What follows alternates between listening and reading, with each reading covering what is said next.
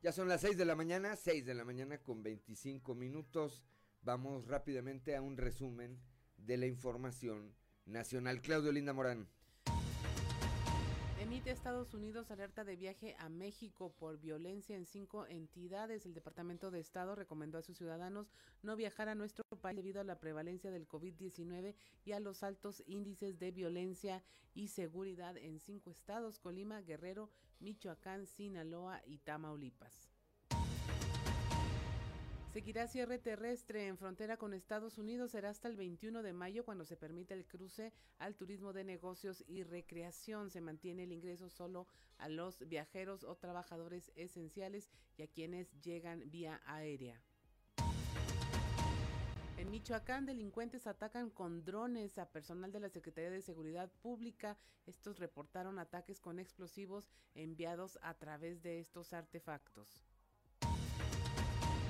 En Guerrero, Félix Salgado culpa a su partido Morena de no presentar ante el INE el informe de gastos a tiempo y lo responsabilizó de que por esa omisión resultó afectado con la cancelación de su candidatura. Otro accidente en la planta de Pemex en Veracruz, el complejo petroclínico Morelos, ubicado en la zona industrial de Coatzacoalcos, salió de operación debido a fallas eléctricas que dejaron un saldo de cuatro personas heridas por vapor de agua. Y finalmente, un candidato alcalde en Reynosa, este es del Partido Verde Ecologista, Carlos Augusto González, prometió a sus seguidores llevar a la banda de rock metálica para celebrar su triunfo y si gana será completamente gratis. Y hasta aquí la información nacional.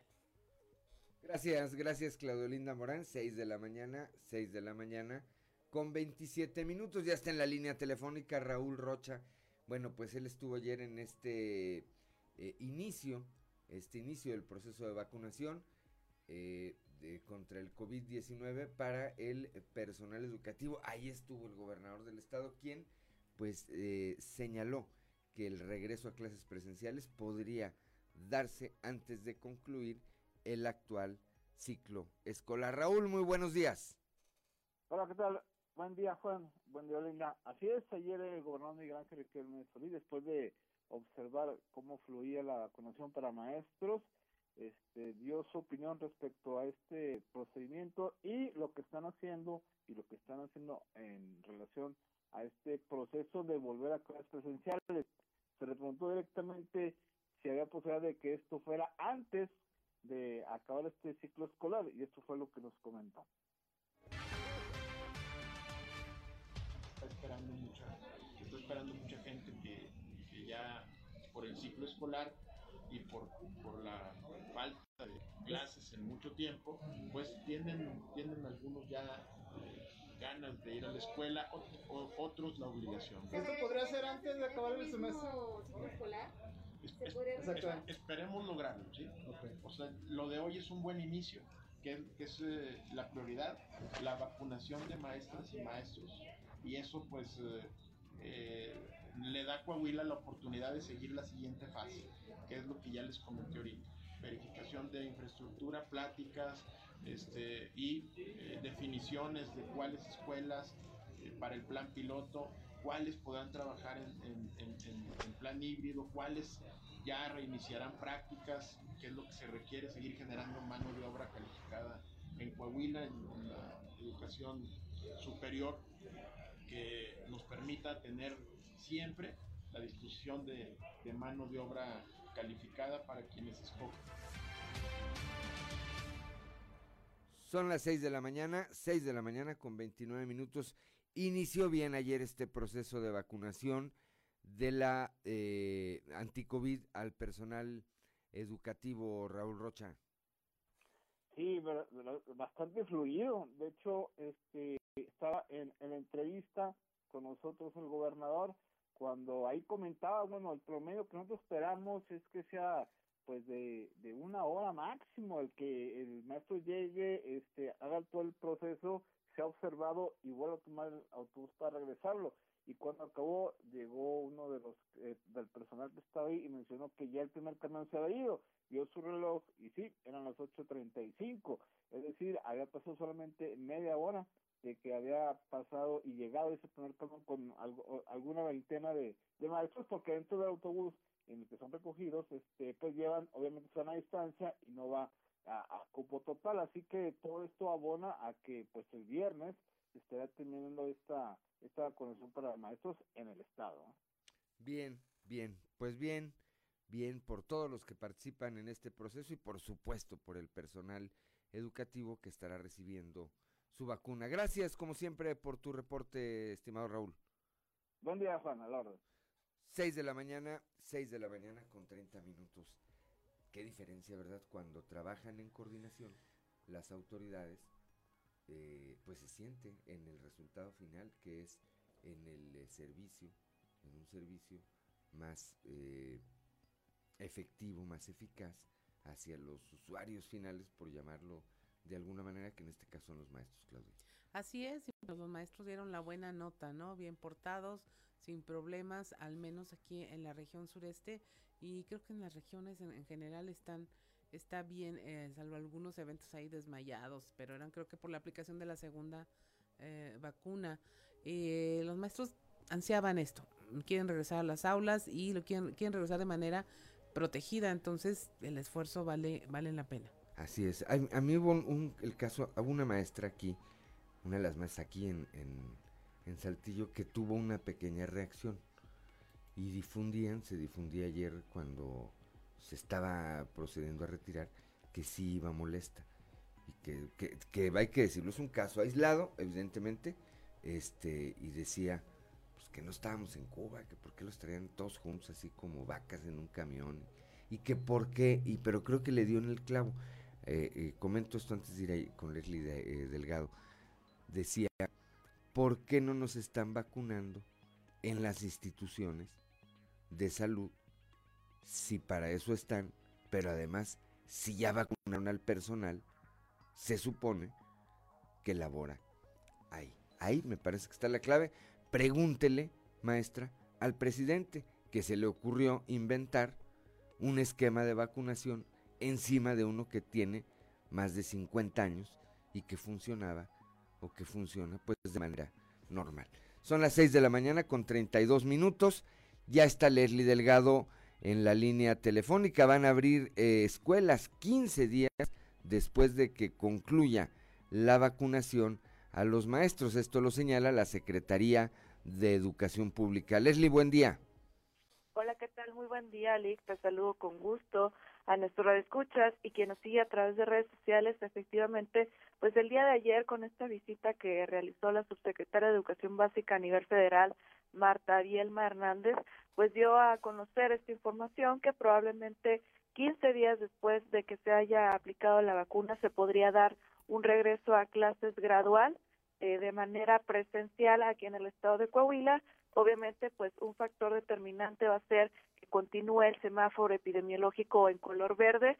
Sin embargo, pues por instrucciones de la Secretaría de Educación Pública, posiblemente se pueda dar este regreso a clases en el, en el mes de mayo, 15 días, como eh, bien señalaba, después de la vacunación, y vamos a escuchar lo que dijo al respecto.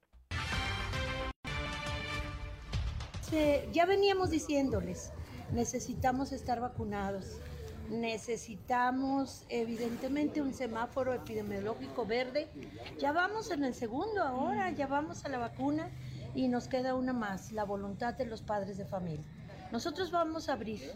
Nosotros estamos, la secretaria Delfina Gómez, la maestra, ayer nos indicó 15 días después de la vacuna estaremos abriendo las escuelas. Poco a, poco a poco en los lugares donde tengamos semáforo epidemiológico verde. Como Coahuila. Como Coahuila, por supuesto. Ya estamos. Ayer abrió Campeche. Estamos muy felices. Agradecemos al gobernador, al secretario. Y evidentemente son las decisiones que se han venido tomando desde la presidencia de la República. Ya son las 6 de la mañana, 6 de la mañana con 34 minutos. Bueno, pues esto es en el discurso. Ojalá, ojalá, Leslie, que esto pueda llevarse también al terreno de los hechos, privilegiando, por supuesto, siempre la salud, tanto del personal académico, eh, maestros y demás que laboran en las instituciones educativas, como, por supuesto, el, la salud de los alumnos. Efectivamente, y obviamente todo depende de las condiciones en que esté el semáforo y también algo muy importante que señalaba la subsecretaria al cuestionarla respecto si iba a haber un presupuesto extra eh, para reacondicionar todas las instituciones educativas porque también el secretario de Educación aquí en Coahuila, Higinio González, mencionó que ya van 500 escuelas que fueron vandalizadas durante este año que han permanecido cerradas va a haber un recurso extraordinario precisamente para apoyarlas. Y ella mencionaba que hay un programa en específico que anualmente se eh, destina este recurso a los diferentes comités.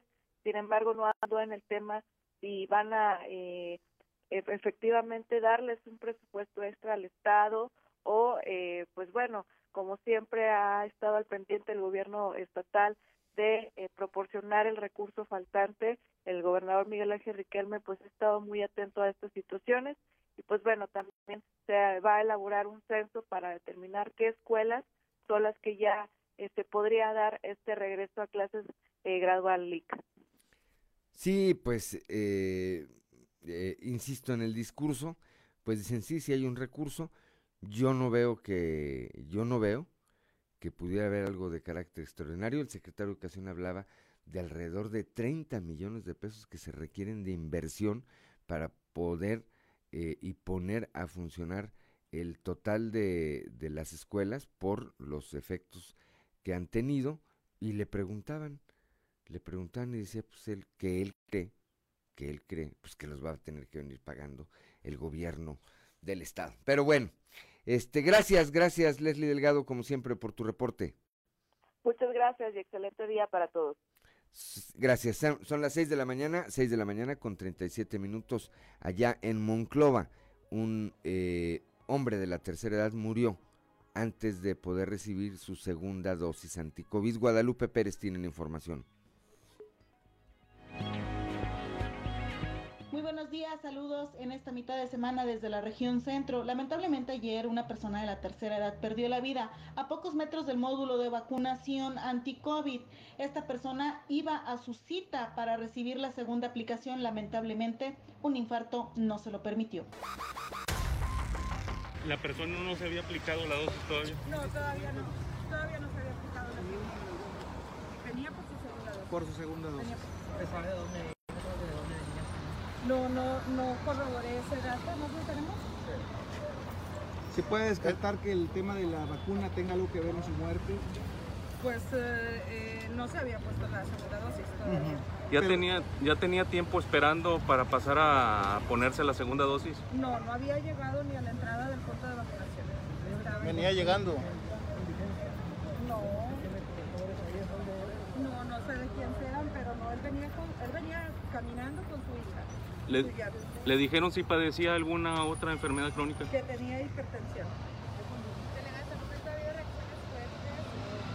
No, no hemos, eh, hasta el momento tenemos ya 60,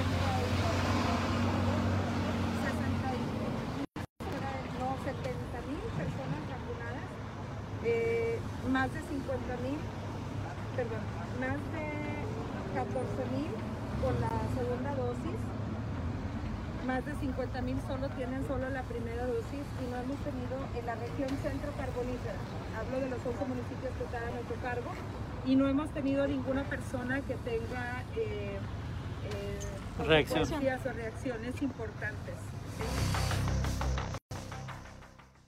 Las autoridades han aclarado que esta persona no había recibido todavía su segunda dosis, como se hubiese señalado en diferentes medios locales.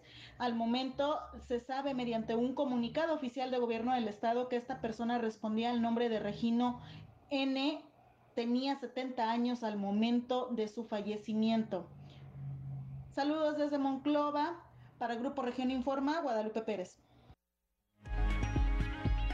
Gracias, Guadalupe, 6 de la mañana con 39 minutos. Efectivamente, el gobierno del estado emitió un comunicado ayer en el que, además de puntualizar el nombre de esta persona, Regino N, de 70 años de edad, eh, señala también que los paramédicos que le brindaron los primeros auxilios informaron que la causa de la muerte fue un infarto.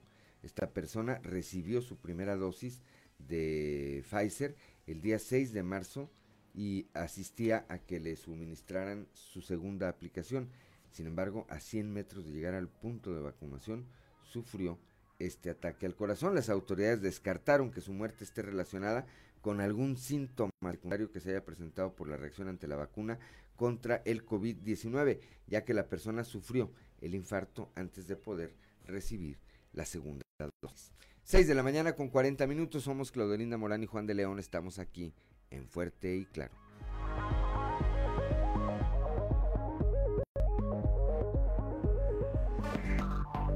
Enseguida regresamos con Fuerte y Claro. Son las 6 de la mañana con 44 minutos y mire, en la laguna arrancó sin contratiempos la vacunación a maestros, esto por la logística coordinada entre el gobierno del estado en sus dos sedes ubicadas en Torreón. La información con nuestro compañero Víctor Barrón. Muy buenos días a quienes nos sintonizan y también a quienes siguen la información fuerte y claro en la red.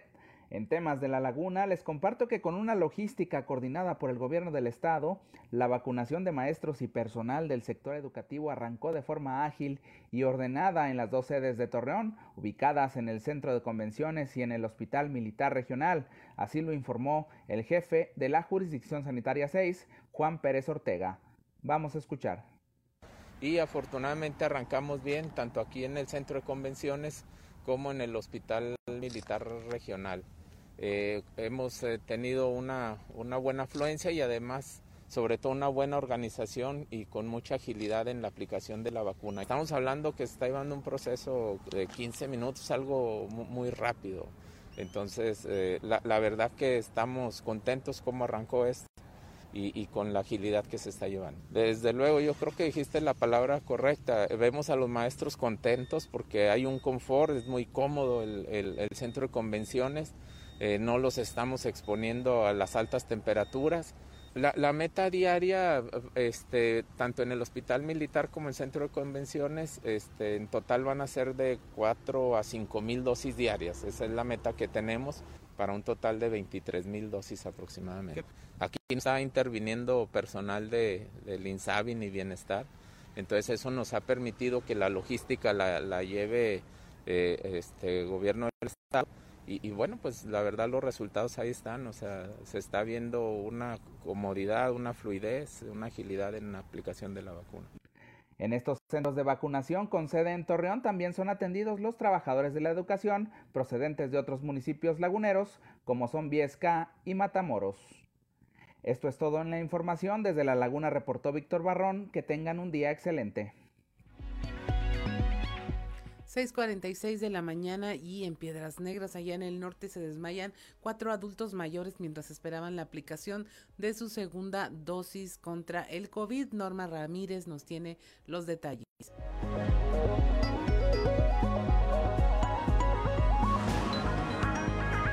Muy buenos días, Claudia y Juan. Esta es la información desde Piedras Negras. Y le doy a conocer que por lo menos cuatro personas se desmayaron al estar a la espera de la aplicación de la segunda dosis de la vacuna anti-COVID-19.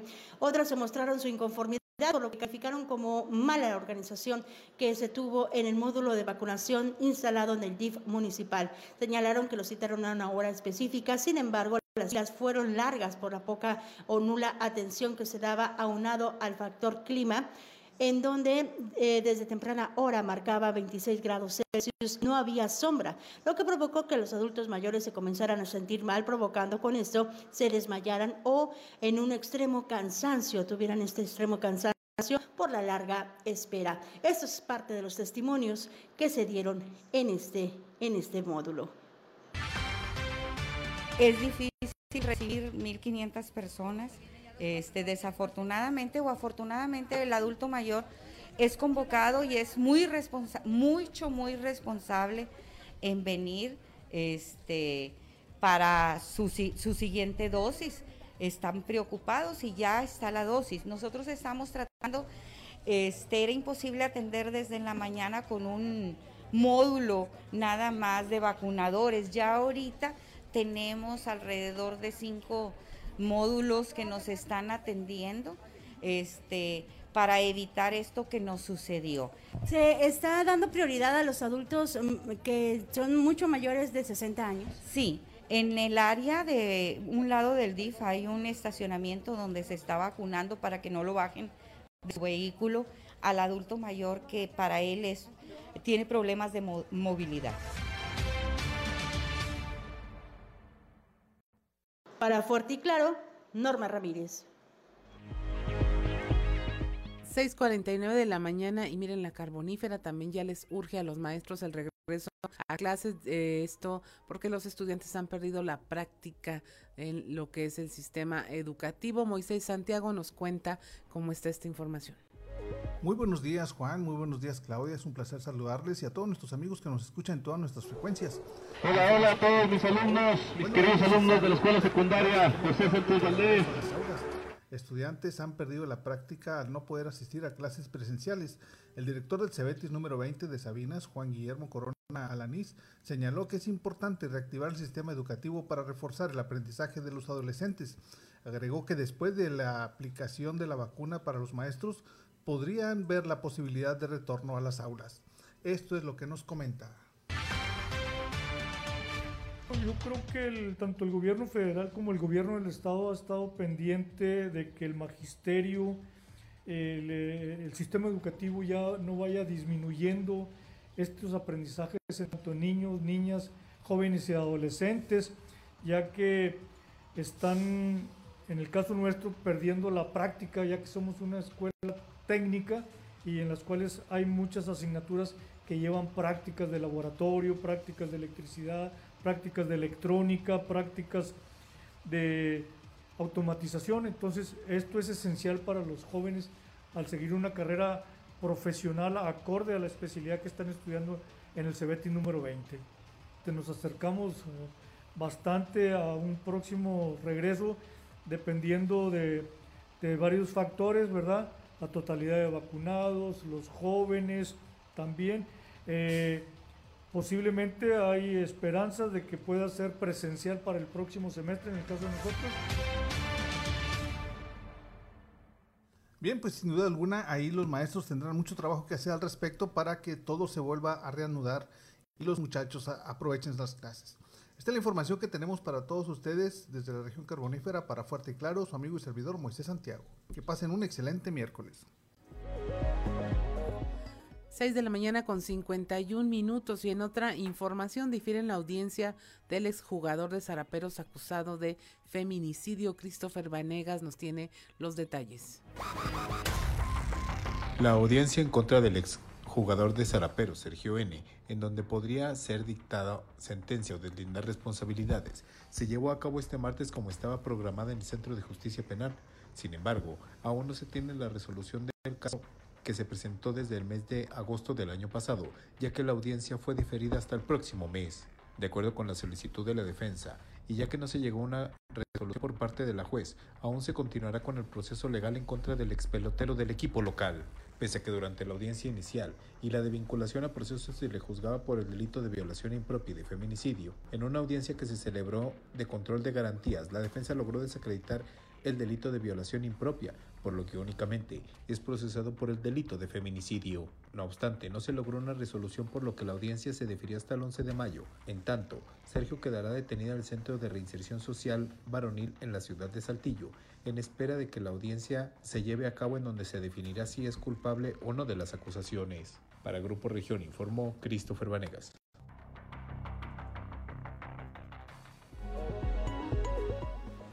6 de la mañana con 52 minutos y mire, ahora le vamos a presentar nuestra portada impresa de Capital.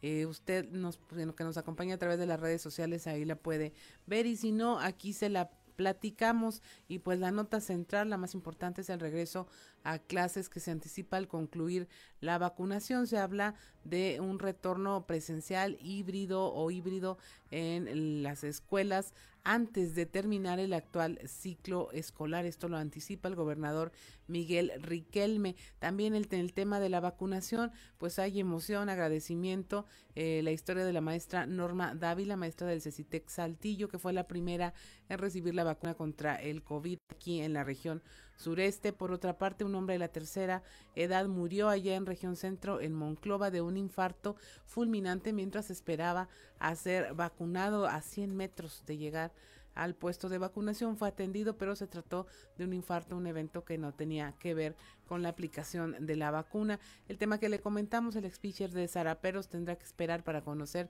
su sentencia, pues la audiencia intermedia fue diferida para el mes de mayo. Un éxito el proceso de vacunación, dice el gobernador Miguel Riquelme y bueno, en el tema político siguen las campañas. Chema Fraustro anunció que destinará microcréditos para sacar adelante a las pequeñas y medianas empresas. Reitera su compromiso con los emprendedores. Manolo Jiménez supervisa el centro de vacunación a docentes en el 69 Batallón de Infantería. Y pues mire, esta es la información, usted la puede tener ahí a la mano en Capital y en nuestras redes sociales puede ver también esta publicación y este ver pues todos los datos que le tenemos para que usted como siempre esté bien informado y no solo eso, que tome decisiones informadas. Así es, son las 6 de la mañana, 6 de la mañana con 55 minutos ya. Somos Claudio Linda Morán y Juan de León. Estamos aquí en Fuerte y Claro.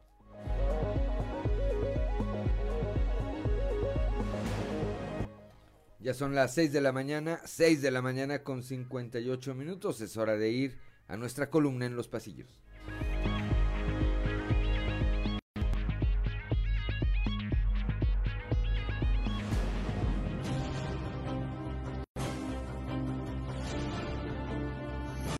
Y en el cartón de hoy, ¿qué sería? Que nos presenta a dos maestros que van caminando y la maestra le pregunta a su compañero, maestro, ¿qué habrán hecho que mejoró tanto el proceso de vacunación?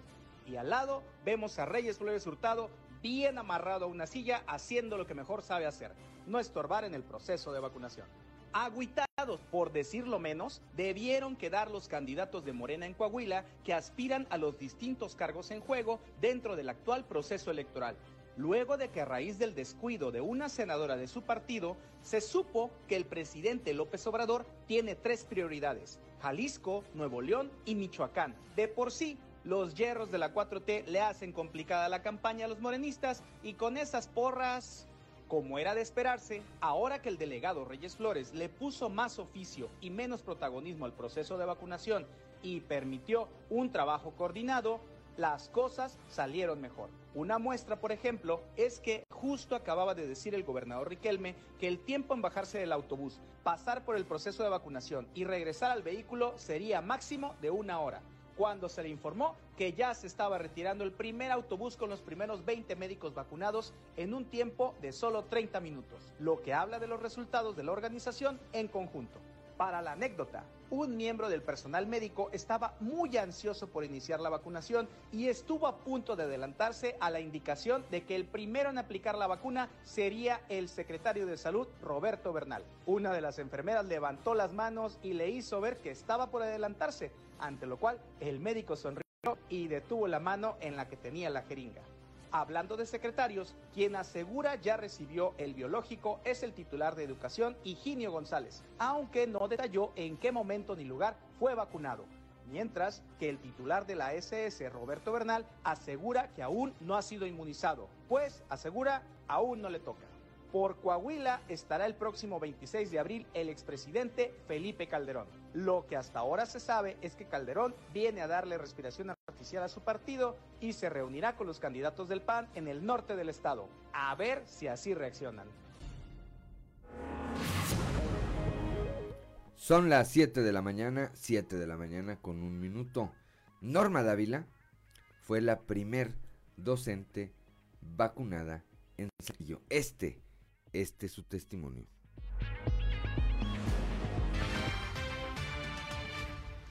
Pues muy emocionada y agradecida, ¿verdad?, por tener esta oportunidad y bueno, por e, poder incorporarnos de lleno a los planteles de Cecitec.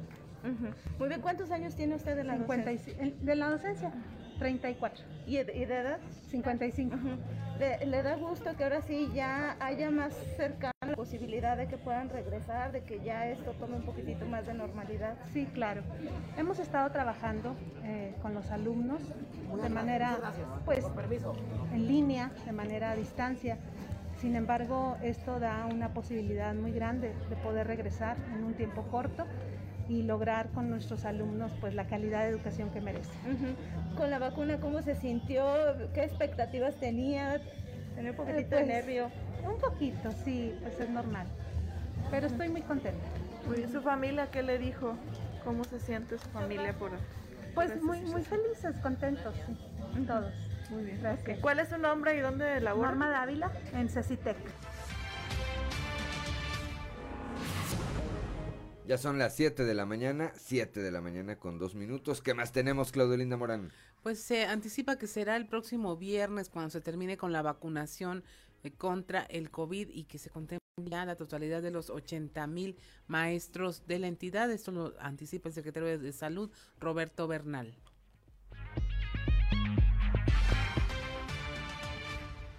preparamos para aplicar cerca de 100 mil vacunas. El censo que trae educación pública es de 82, 84. Nosotros podemos con eso y hasta, hasta 100 mil. Tenemos nueve sedes. En Torreón tenemos dos sedes, Centro de Convenciones y Batallón, Saltillo, Centro, digo, la Universidad y el Batallón. tenemos Tenemos eh, San Pedro, tenemos Monclova, tenemos Piedras Negras, tenemos Acuña y tenemos Rosita. Tenemos capacidad para que cada mesa de vacunación pueda vacunar 60 por hora. Vamos a terminar en 8 horas más o menos. Eh, todos los maestros se concentran en las escuelas respectivas y van a ser transportados por, por los camiones. Estamos tratando de terminar la vacunación en personal de salud. Nos faltan los privados, nos faltan los químicos, me, me faltan los laboratorios en general, los ambulantes. Nos falta alrededor de, un- de unos 20 mil personal de salud que no se han vacunado y de la primera dosis llevamos cerca de un 70, nos falta un 30% para la segunda dosis. ¿Para el viernes quieren terminar, doctor? El viernes debemos de terminar, estamos preparados para terminar el viernes. Si ustedes ven la organización, bueno, pues es una organización muy bien hecha.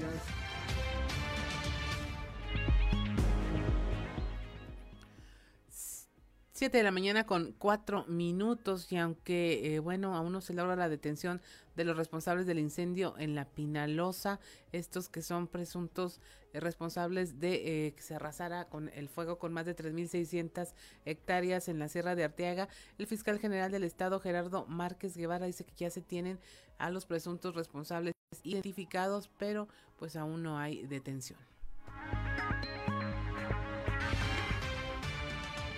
Está concluido prácticamente. Nosotros esperábamos a que el incendio estuviera totalmente extinguido para, para poder hacer a través de un servicio pericial topográfico la evaluación de la, de la, de superficie que fue dañada.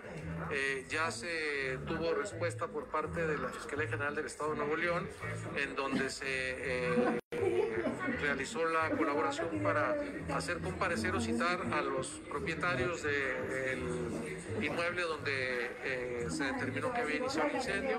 En esta misma semana tendremos la comparecencia de ellos, puesto que así fue informado por la Fiscalía.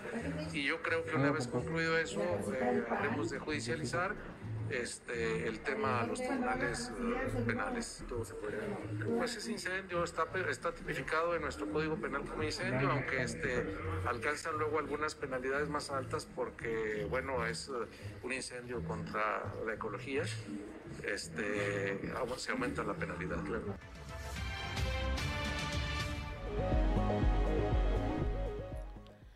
Siete de la mañana con seis minutos, partidos políticos y candidatos firmarán un pacto con la organización Observatoria Ciudadana. Esto para garantizar que cumplan con el, la iniciativa denominada 3 de 3 contra la violencia de género.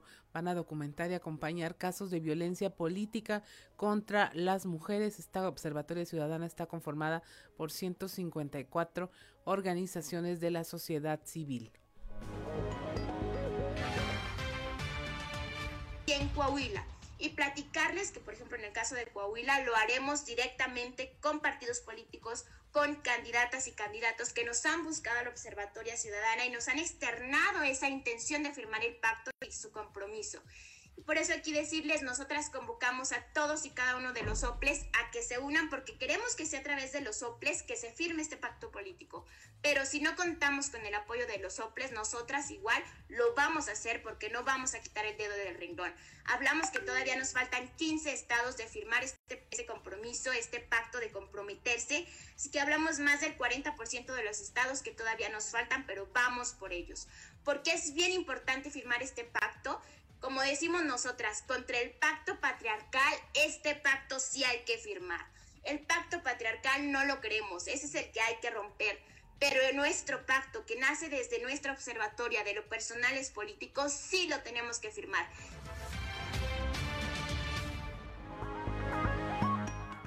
7 de la mañana con siete minutos en el tema electoral, Chema Fraustro Siller, candidato a la presidencia municipal de Saltillo, plantea un mejor esquema de apoyos crediticios, así como un mayor número de oportunidades para los comerciantes. El plan eh, municipal de desarrollo que él eh, proyecta contempla incentivos basados en la realidad que vive el país debido a la pandemia y ofreció su apoyo a mujeres y hombres emprendedores y a los pequeños y medianas empresas quienes viven una difícil situación actualmente. Dice, se requiere con urgencia que haya mecanismos para poder financiarse e incentivos para salir adelante y continuar con la recuperación económica. Esto fue durante un recorrido por las calles de las colonias Morelos, Balcones de Morelos, La Amistad, así como Morelos Ampliación, donde Chema Frausto reiteró su compromiso de trabajar con seriedad y experiencia para que todos los saltillenses que tengan un negocio de cualquier tamaño que sea puedan acceder a un crédito que los ayude a progresar. También en tema electoral, el candidato Armando Guadiana llama a ciudadanos para que se conviertan en observadores electorales. Él es candidato a la alcaldía de Saltillo por el partido Morena. Aseguró que será la ciudadanía quien proteja y garantice las elecciones el próximo mes de junio. Por eso hizo un llamado a quienes eh, a todos los saltillenses para que se eh, conviertan en observadores electorales. Dice que se registren, que para que sea el pueblo, la gente quien vigile que el día de las elecciones no haya acarreo, ni compra, ni coacción del voto. En ese sentido, el ingeniero Guadiana aseguró que la gente de Saltillo se distingue por su amplia participación en el día de los comicios, por lo que aseguró que si la gente sale a votar y vota libre, va a ganar eh, una de sus eh, proyecciones durante el toca toca que realizó en la colonia Brisas Poniente fue que eh, tiene un proyecto municipal de salud el más ambicioso de los últimos años ya que consta de dotar a la ciudad de consultorios médicos móviles. 7 de la mañana con 9 minutos en La Laguna. Eh, Román Alberto Cepeda González, quien es candidato del PRI a la alcaldía de Torreón, se reunió con los integrantes de la Oficina de Convenciones y Visitantes, donde entabló un diálogo y expuso sus propuestas de campaña en los ámbitos de turismo, eventos y atracción de inversiones. Bueno, como todo es importante la conectividad del turismo, la cultura, es un tema integral. Hay que escuchar las propuestas de colaboración, de participación, de estar permanentemente atentos a una ruta con el tema turístico, la reactivación de la economía, la infraestructura, que es fundamental, ¿no? Con voluntad política y con acuerdos. Y evidentemente eh, complementados con un tema de inversiones donde nos permita trazar la ruta de infraestructura, de conectividad y que evidentemente el mayor beneficiario sea Torreón con el turismo, con la cultura y con todo lo que conlleva este tema sustentable. ¿no? Mirabaco ha ligado todo. Primero es un tema de seguridad, de imagen, de limpieza, de infraestructura y por supuesto de conectividad. Necesitamos un mejor aeropuerto. Necesitamos un mejor aeropuerto físicamente, incluso como plaza, es una plaza cara. Tenemos que hacer una estrategia importante, integral, y por supuesto la infraestructura, la reactivación del centro, el embellecimiento de la ciudad, el embellecimiento de los lugares públicos, de las plazas, de los lugares cívicos, de los espacios deportivos. Eso es fundamental para poder atraer el turismo, pero sobre todo para atraer la inversión.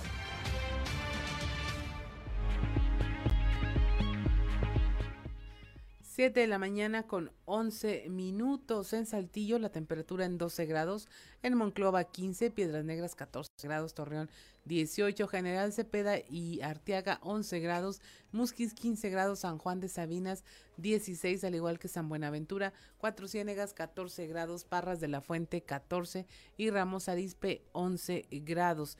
Mire, en la región centro, muestra, centro muestran sindicalizados apoyos a Alonso Ancira, al indicar que esperan una pronta recuperación económica de la siderúrgica.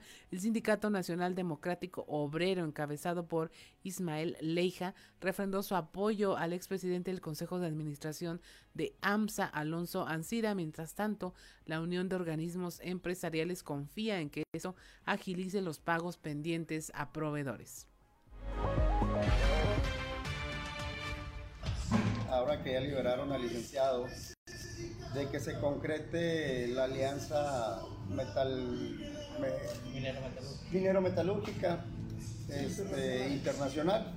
Esa es la que estaba haciendo falsa, falta para que ya pues lleguen más recursos para poder darle continuidad a la producción, dar mantenimiento a máquinas, hornos, todo eso, ¿verdad? ¿Y el Yo creo que que como está ahorita el precio del acero y como va en aumento la producción de altos hornos y ya con esta noticia va a dar mucha confianza a inversionistas, a proveedores.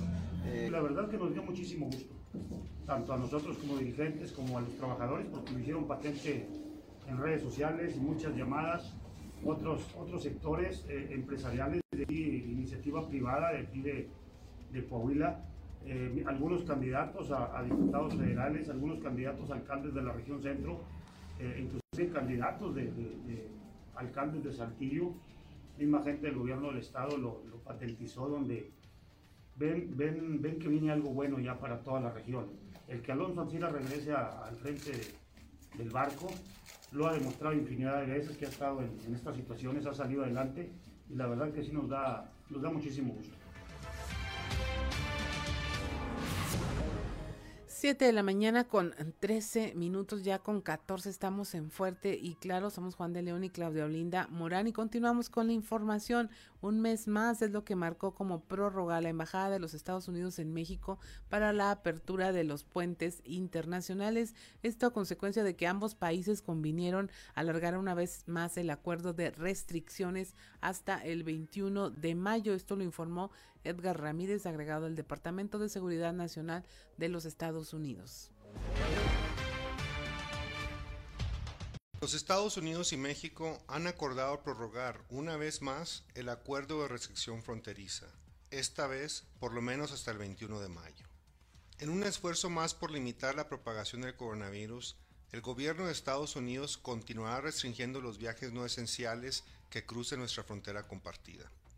Los ciudadanos mexicanos y estadounidenses deben evitar los cruces fronterizos a menos que el propósito sea considerado esencial. Si desea más información respecto a lo que constituye un viaje esencial, visite los medios sociales o el sitio web de CBP. Debemos insistir, una pandemia global no es el momento para ir de compras, de paseo o a visitar a la familia del otro lado de la frontera. Y por favor, el migrar ilegalmente en esos tiempos de pandemia y calor mortal es la peor decisión. Quédese en casa y manténgase a salvo.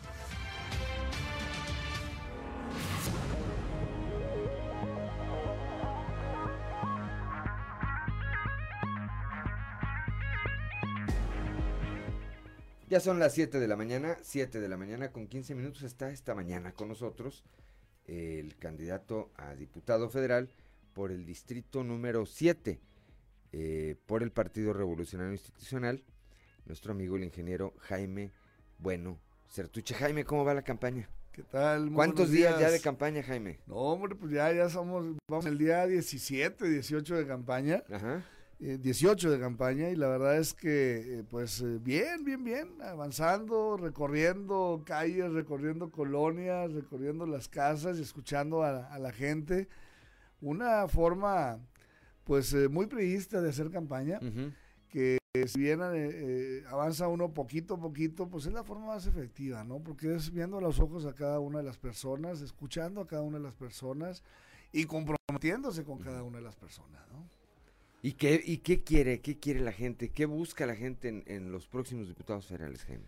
Mira, eh, eh, tenemos, eh, pues ahora sí que de todos los comentarios, el, el, tema varía evidentemente de colonia en colonia y, y, y, si nos vamos a los otros dos municipios que, que abarca este distrito, que son, son Parras y General, Cepeda, uh -huh. pues este, aún, aún más varía el tema pues de requerimientos y de, y de necesidades.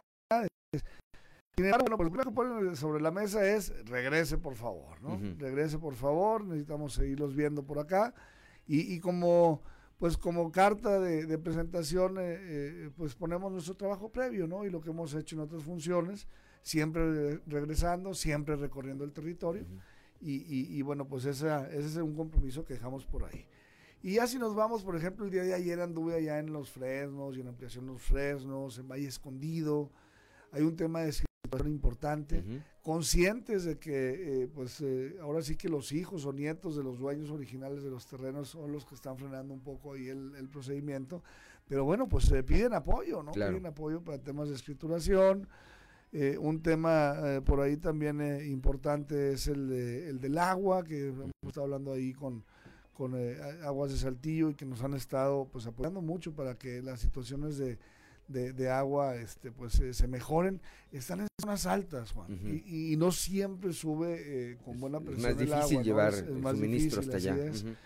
y, y, el tema de material de construcción eh, recordemos que allá hacia el poniente son las últimas colonias y, muchos de los de los pues ahora sí que las propiedades están en, en franca en franca construcción uh -huh. en ampliación de un cuartito de un bañito y es un tema también que que bueno pues nos piden Obviamente les comentamos, estamos de candidatos, este, la función del diputado es el de legislar, pero también el de ser un puente entre, entre eh, la ciudadanía y los, eh, pues así que las autoridades competentes. ¿no? Recientemente estuvo aquí su dirigente nacional, Alejandro Moreno Cárdenas. ¿Qué les dice? ¿Cómo se ve en el panorama nacional las campañas en Coahuila?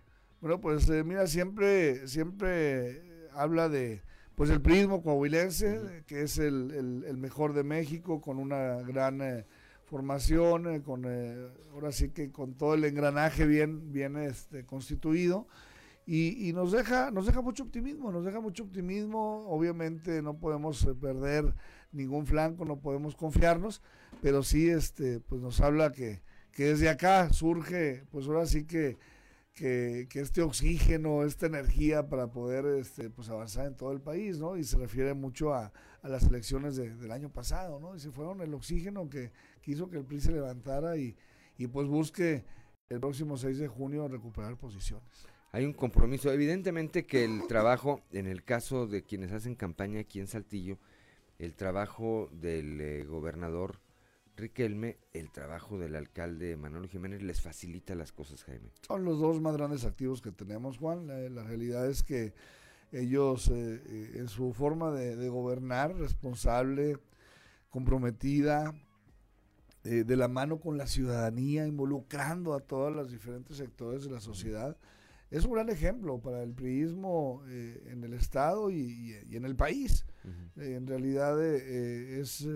pues ahora sí que que lo ponemos como un ejemplo, ¿no? Y lo comentamos en cada casa o en las reuniones con empresarios o con grupos religiosos o con diferentes ámbitos, pues hablamos que el, el ejemplo lo tenemos en Coahuila. El ejemplo, para no irnos más lejos, ese ejemplo de trabajar en equipo, de manera coordinada, nuestro gobernador Miguel Riquelme con nuestro alcalde eh, Manolo Jiménez, pero también pues involucrando a la sociedad en su conjunto, es la forma en que este país pueda salir adelante y, y pues ahora sí que salir más pronto de esta situación, una situación que está golpeada por la pandemia, por la economía, por un eh, nulo sistema de salud, por eh, la falta de generación de nuevos empleos, etcétera. Son las 7 de la mañana, 7 de la mañana con 20 con 21 minutos ya de vuelta el reloj. Vamos rápidamente a una pausa comercial y regresamos a platicar con el ingeniero Jaime Bueno, candidato a diputado federal por el distrito número 7 por el Partido Revolucionario Institucional. Ya son las 7 de la mañana, 7 de la mañana con 25 minutos. Claudio Linda Morán. Pues, eh, candidato, el tema es trayectoria aquí, el peso específico que hay respecto a, a, los oponentes, respecto a la oferta hacia los ciudadanos.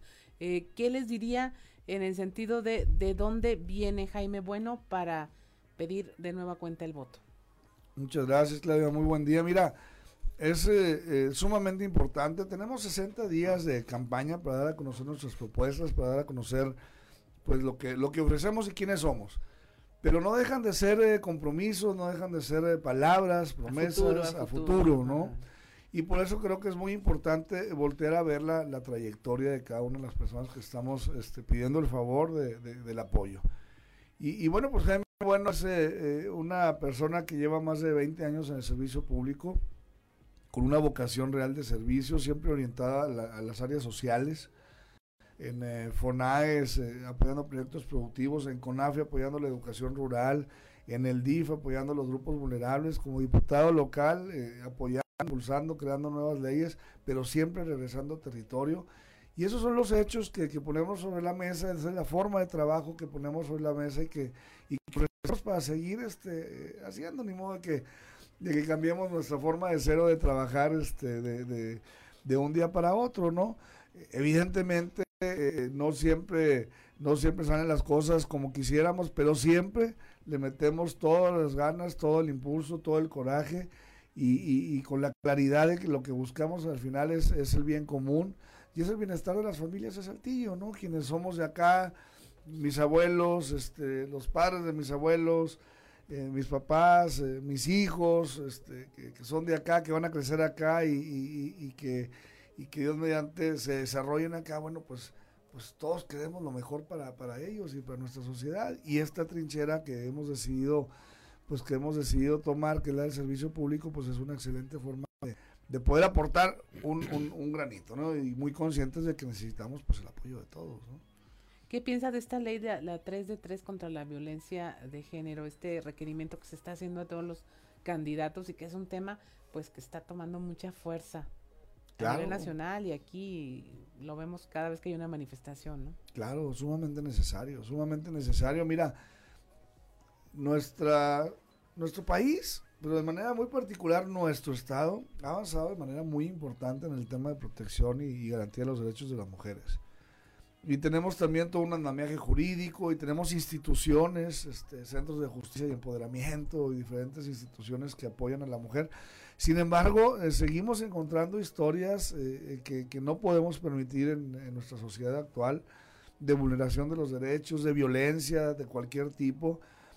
Y, y, y si esta viene por parte de quienes buscamos ocupar una posición pública, un cargo de elección popular, pues es totalmente reprobable, ¿no? Entonces lo que podamos hacer para frenar esas, esas intenciones, para que ni siquiera se atrevan a, postularse, a, pensar en la posibilidad de representar a las demás personas, bienvenidas, bienvenidas esas eh, propuestas. Nosotros, nuestro primer, nuestra primera acción como candidatos, el, el, minuto uno del día 4 de abril que empezaron las campañas, fue firmar el compromiso, el compromiso de tres contra la violencia hacia las mujeres, ¿no? 7 de la mañana, son ya las 7 de la mañana con 29 minutos. Jaime, en un minuto, algo que le quieras decir a tus potenciales electores esta mañana. Pues primero que nada agradecerles el apoyo, agradecerles que nos reciban en las puertas de, sus casas y algunos en, sus casas que nos invitan a pasar a dialogar un rato. A ver, antes de que sigas, en una campaña ¿Adelgazas o engordas, Jaime? Adelgazas, lo acabo de, lo acabo de constatar por ahí en la, en la báscula, adelgaza, aunque mira, la realidad es que, que, uno come muy bien, porque nos ofrecen este eh, por ahí un, un, plato de sopa, un taquito, una gordita, el asadito, este, el chilito relleno, siempre hay este gente muy amable, muy bonita que nos ofrece lo que hay sobre su mesa pero también uno camina mucho, 11, 12, 14 kilómetros diarios.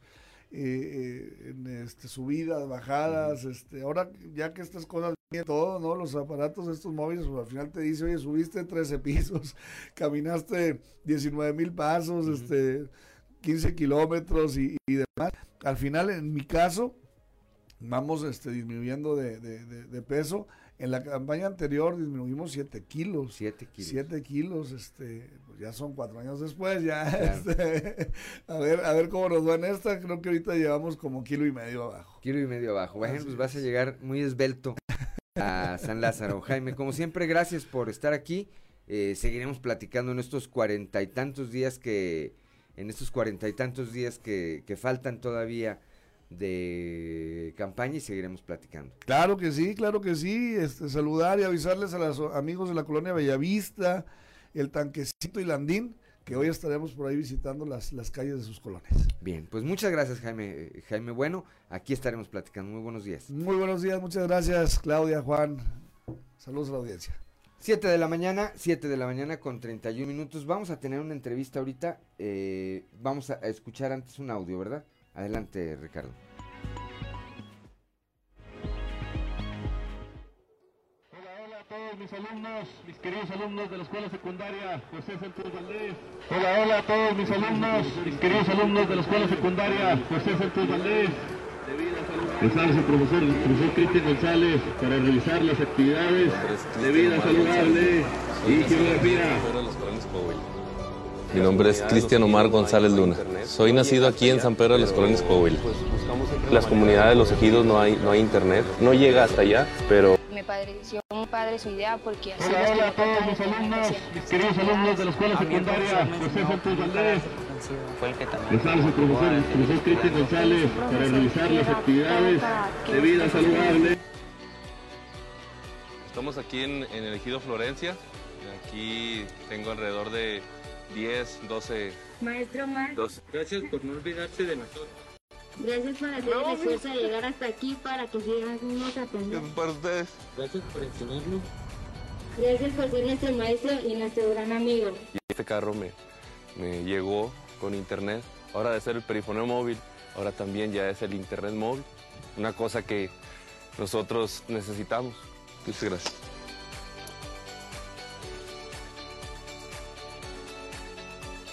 El éxito lo encuentras al ver amanecer el día.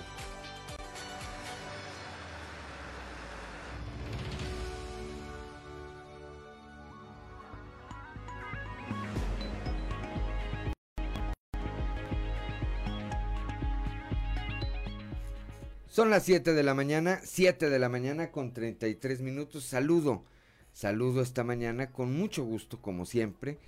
eh, en las veces que hemos platicado y le aprecio mucho que nos haya tomado la comunicación al profesor Cristian Omar González, profesor del municipio de Francisco y Madero, aquí en la región lagunera de nuestro estado y que es una muestra de que eh, pues la vida recompensa y como dicen que Dios premia al hombre justo.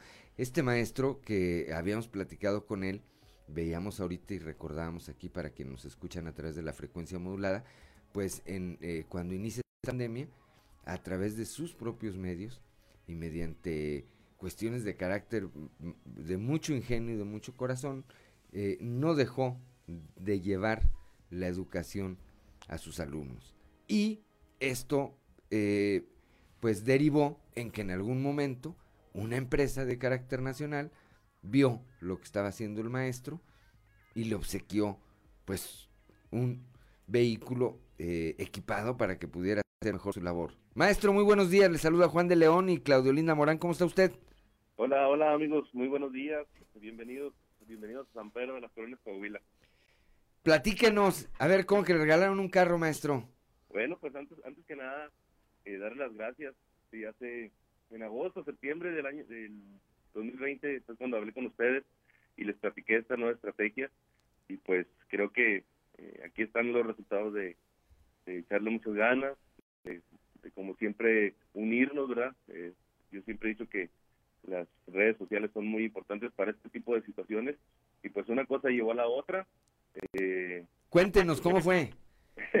pues eh, resulta ser que en, en noviembre del año pasado eh, me, me llega una llamada de, de la Ciudad de México. Todo empezó por esa imagen, la imagen que tiene ahí compartiendo del carrito. Eh, la, la vieron la vieron en la Ciudad de México, la compartieron de los, de los mismos dueños de la, de la empresa, eh, se la llevan a Estados Unidos y le dicen, ¿saben qué, muchachos? Hay que encontrar a ese maestro porque anda haciendo anda haciendo un desorden con nuestro con la marca con nuestro auto Ajá. y me hablan en noviembre y me dicen, hola profe, soy Cintia, eh, hablamos de la Ciudad de México y queremos ver, eh, queremos entrevistarlo porque nos gustó mucho la, idea que está haciendo, hablamos de parte de esta empresa de autos y vamos a ir para diciembre para eh, entrevistarlo y regalarle una tablet. E- ella me decía rega- regalarle una, la empresa le quiere regalar una tablet. Total, ya, ya le dije, no, está bien, eh, en diciembre, llega diciembre y me dice, ¿sabes qué, profe? Eh, vamos a, a- lo cambiamos a este enero porque al, cambia la, marca de los autos y que se va a perder. Total, ahí más o menos me dio un entre, pero nunca, nun- yo nunca le creía un carro, ¿verdad? Eh, llega enero, ocho, él llega el 8 de enero y llegan las personas de la Ciudad de México, llegan cuatro para hacer el check, check, check out, check- algo así me, me dice que checar todo lo de aquí. Se echan la vuelta, ellos, ellos cuatro empiezan a, a recorrer los sitios de Francisco Madero y de aquí de San Pedro, checan eh, puntos y empiezan a, ya, pues dicen, nos en 15 días, profe. Y en enero eh, regresamos aquí el semáforo rojo en Coahuila. Me dice, ¿sabe qué, profe? Pues es algo muy importante para nosotros, la empresa, y no podemos ir porque está en el semáforo eh, rojo. Le dije, no, no, usted, como usted guste, nos vemos ya nada más que pase el semáforo. Este, llega febrero y los profe, en unos días ya estamos haciendo la prueba para todos eh, del COVID y llegamos el 9 de febrero. Llega el 9 de febrero y llega toda, toda la, la artillería, llegan tres camionetas aquí a mi casa, que es su casa, eh, me asusto, la verdad sí me asusto porque empiezan a bajar cámaras, empieza a bajar todo, en- en personas, y, y yo decía, híjole, ¿en qué, qué nos metimos? Eh, total, empiezan a grabar aquí locaciones aquí de San Pedro, eh, a mi familia, eh, estamos listos, profe, y empezamos. El martes, fue, eso fue un lunes, el día martes eh, me dice, ¿sabes qué, profe? Vamos a empezar a grabar los ejidos, vámonos, tú, tú, te vas para acá y tu, tu esposa se va a ir aparte. Y yo le dije, no, no, no, mi esposa se va a ir. O sea, empecé a asustarme, dije, me la van a secuestrar. este, eh, y total, ya llegamos al ejido y eh, me dice, venga, profe, eh, ya empezamos a grabar y salen con la, con la bonita sorpresa que, me regalan el automóvil. el, el auto viene con, con internet, que era nuestro mayor nuestro mayor miedo, sí, E- era nuestro mayor miedo tener internet. Me dan tres eh, tab- tablets que están ahí. Este, yo antes, desde desde noviembre, yo empecé una campaña de recolectar eh, televisores, computadoras, celulares y los mandaba a arreglar, comprábamos decodificadores y se los regalaba a los alumnos, se los regalaba, se los regalaba. Mucha gente me regaló laptops que yo revendía para sacar celulares y pues las tablets que llegan con, con, el, con, con el carro, pues la, vendo dos, una la rifo, saco, para, saco recursos, eh, más dispositivos y se- le voy llevando a los alumnos los celulares y las tablets y ya pues gracias a Dios el, el miedo, el miedo que, que teníamos tanto de internet como de dispositivos ya quedó ya quedó atrás, ya que pues yo voy a cada ejido, eh, eh, conecto al internet, se pueden conectar siete personas y yo, bueno, yo reviso mis actividades ahí, pero le mandan las actividades a los demás compañeros, entonces es algo muy muy bonito que es, es un final feliz. Pensó, pensó, eh, maestro, en algún momento que, que iba a recibir un estímulo de esta naturaleza. No, no, no, la verdad es que los sueños- yo- hay, hay una, ahorita estoy manejando mucho que los sueños se cumplen, ¿verdad? Eh, mi sueño, mi sueño no era ganarme un carro, mi sueño era poder llevar el aprendizaje a los alumnos, que ellos estuvieran bien.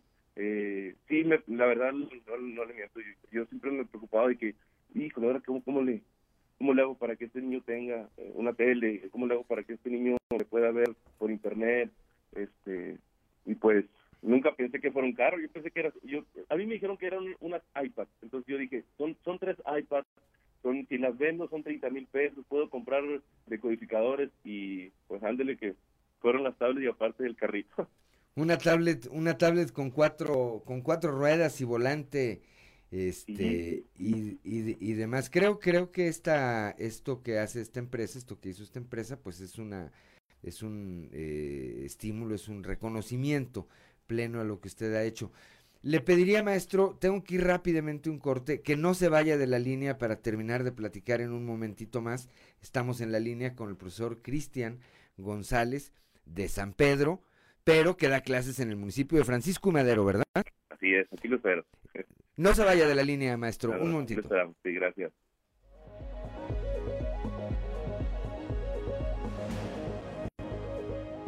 Muy buenos días, maestro. Te saludo con eh, mucha in- interés en tu historia eh, para que nos platiques a quienes nos siguen a través de la radio un poco de quién eres tú, qué edad tienes, dónde estudiaste, dónde nace esta vocación por enseñar. ¿Qué tal? Muy buenos días, gusto, gusto en saludarla. Bueno, eh, mi nombre es Cristian Omar González, Luna, yo soy nacido aquí en San Pedro de las Coronas, Coahuila, aquí tiene su casa. Eh, yo siempre yo siempre me manejé en el ámbito de, la industria, yo siempre fui el ah, maquilador, ma- maquilas, maquilas. Mi esposa, mi esposa fue la que me llevó de las orejas a, a estudiar, mi esposa es maestra. Este, yo llegué, yo siempre he dicho, a veces pienso que yo llegué tarde a la docencia porque yo apenas llevo cinco años.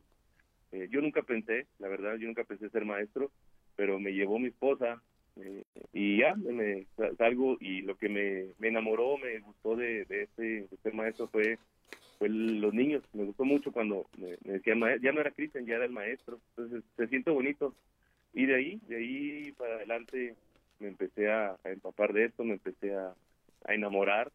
eh, y pues llevo, soy, soy egresado de la, de la Escuela Normal Superior de la, de la Laguna, cursos regulares, allá en Durango. Este, llevo, el- hace cinco años que me gradué, pero apenas llevo tres años en el servicio. Eh, dos años trabajé en, en- privada este, y hoy en día estoy en privada y, en la pública, acá desde, desde casa por, por la pandemia en línea. Eh, pues como acaba de ver, ha sido algo, tenemos, hemos trabajado todo el año, desde el 20 nosotros nos fuimos de la, a la pandemia el 20 de marzo, para el 26 de marzo del 2020 ya teníamos la primera clase en vivo. Eh, siempre he dado las clases en vivo por Facebook. Eh, yo sé que a lo mejor me voy a equivocar o que, o que me equivoco o cosas que, pa- palabras, pero nunca me ha gustado grabar una clase, siempre las doy en vivo. Este, hace un año, hoy, hace un año, en 21 de se, dio por primera vez el, el perifone- una clase por el perifoneo de los hogares. Después hicimos muchos eventos, sin miedo a equivocarme. Eh, creo que nuestra escuela secundaria José Santos Valdés, bajo la dirección de, de mi director, el profesor Jesús Mario Zamora, este, hicimos una, un evento para el Día de la Madre, este, que gustó mucho, y luego hicimos una graduación virtual, y en, en agosto se nos vino, eh, teníamos que cambiar, teníamos que cambiar de, de estrategia, y fue cuando realicé el telefoneo móvil, y hoy en día, eh, gracias a Dios, lo la, la, la- la noticia del carro, pues está recorriendo 42 países del mundo, porque así fue lo que me dice la, la productora, se fueron muy enamorados, muy contentos de nuestro estado de Coahuila, de nuestra gente, este, y ahí, y como lo están transmitiendo en, en la imagen, eh, tengo un proyecto que se llama Cruzando Fronteras, donde he llevado a mis alumnos a muchos países del mundo, donde compartimos experiencias, culturas, eh, entre maestros de otras de otros países y alumnos, y pues eh, creo que hoy en día pues ya no hay límites, ¿verdad? Ya no hay límites y más ya con esto, con esto que nos pasó de- del internet, allá donde en los ejidos, eh, en los ejidos de Keitio, Florencia, Coruña, donde, donde se supone que no hay nada, eh, o tenemos muy bajos recursos, pues las ganas y el amor de todos los padres de familia y alumnos, pues gracias a Dios salimos adelante. Las ganas, las ganas y el amor por la profesión, creo que ahí está eh, parte importante de la clave de lo que usted hace, maestro, que es usted un ejemplo y es eh, alguien digno siempre de reconocerse. Nosotros nos, nos nos sumamos a esta felicidad que usted tiene porque pues compartimos con usted desde el principio básicamente que inició con esta con esta eh, dinámica y pues hoy nos sentimos eh, obviamente eh, un poquito parte parte de este logro No, claro que contentos sí. por este logro que, que tuvo usted eh, profesor algo que quiera usted agregar esta mañana Pues solamente pues, dar las gracias, gracias por, por confiar. Ahí está. Como usted lo dice, ustedes confiaron, confiaron en, en este proyecto. eh, fueron de los primeros que, que me escucharon cuando quería hacer este proyecto de, del perifoneo móvil. Eh, les agradezco mucho, eh, que Dios los bendiga. Eh, creo que sí, aquí está el resultado de por, haber confiado. No, no les fallamos a ustedes como, como medio eh, de comunicación. no les fallamos por haber confiado en nosotros.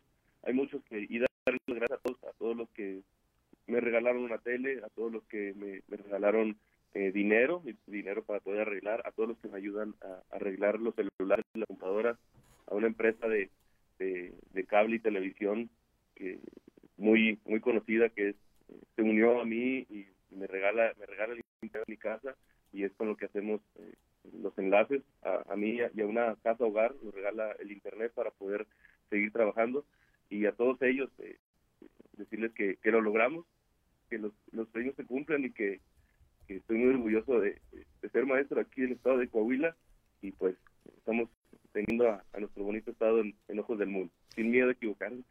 Así es, y nosotros muy orgullosos de, eh, usted, profesor. Le mandamos un saludo, nuestro respeto, nuestra admiración y pues nuestros deseos porque su ejemplo, porque su ejemplo cunda. Bueno, sí, ojalá, ojalá, muchas gracias. Que así sea. Muy buenos días, maestro. Que así sea. Muy bien. Saludos a todos. Le mandamos un abrazo. Saludos desde San Pedro. Gracias. Siete de la mañana, siete de la mañana con 50 minutos. Claudelinda Morán. Pues nos vamos al show de los famosos. ¿Sí? Al show de los famosos con Amberly Lozano. El show de los famosos con Amberly Lozano. Frida Sofía fue diagnosticada con un trastorno mental desde los 15 años. Alejandra Guzmán ha decidido romper el silencio acerca de la enfermedad mental que padece su hija Frida Sofía Guzmán. En el programa me lo dijo Adela. Con la periodista Adela Micha, la cantante de 53 años, habló al respecto de las declaraciones en contra de Enrique Guzmán y otros miembros de la familia que ha tenido su hija de 29 años, mismas que han sido catalogadas como falsas por parte de su propia madre, quien aseguró conoce a su hija. Alejandra Guzmán aseguró que toda su familia tiene un enorme trauma luego de que la figura de Enrique Guzmán fuera señalada de una manera tan grave en lo que refiere a abuso sexual a una menor. La cantante reveló que desde que tenía 15 años, su hija fue diagnosticada con un trastorno de personalidad, además de que desde temprana edad comenzó a automedicarse, generando así una adicción a diversos fármacos.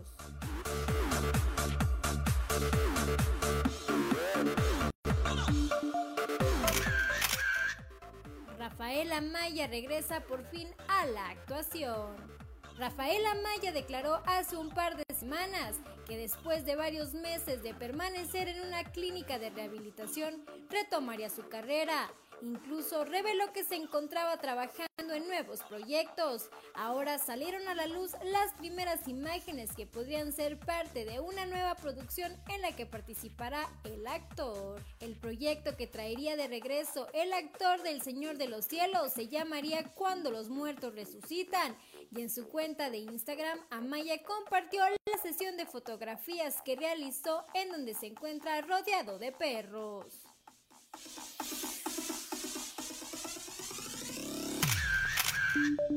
Reportó para Grupo Región Amberly Lozano.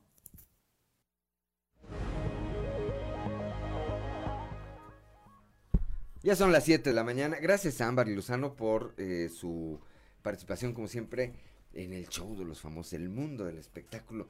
Que antes de despedirnos, yo no sé si sea parte del espectáculo o si realmente pues haya quienes no puedan dirimir sus diferencias de manera privada. Ya este tema de Enrique Guzmán, Alejandra Guzmán y Frida, se llama la, la nieta, ¿verdad? Yo no sé quién tenga la razón, por así que ellos sabrán. Pero ya llegó, ayer veía yo que ya Enrique Guzmán ya demandó a su nieta por lo que anda diciendo. Ella no eximió o exhibió, para ser eh, más precios, como prueba una foto donde está chiquita y la está como cargando el abuelo y tiene ella así una cara de sorpresa. Y ayer empezaron a circular un video de cuando en un concierto Enrique Guzmán besa en la boca a su hija, Alejandra Guzmán, que ya no era una niña.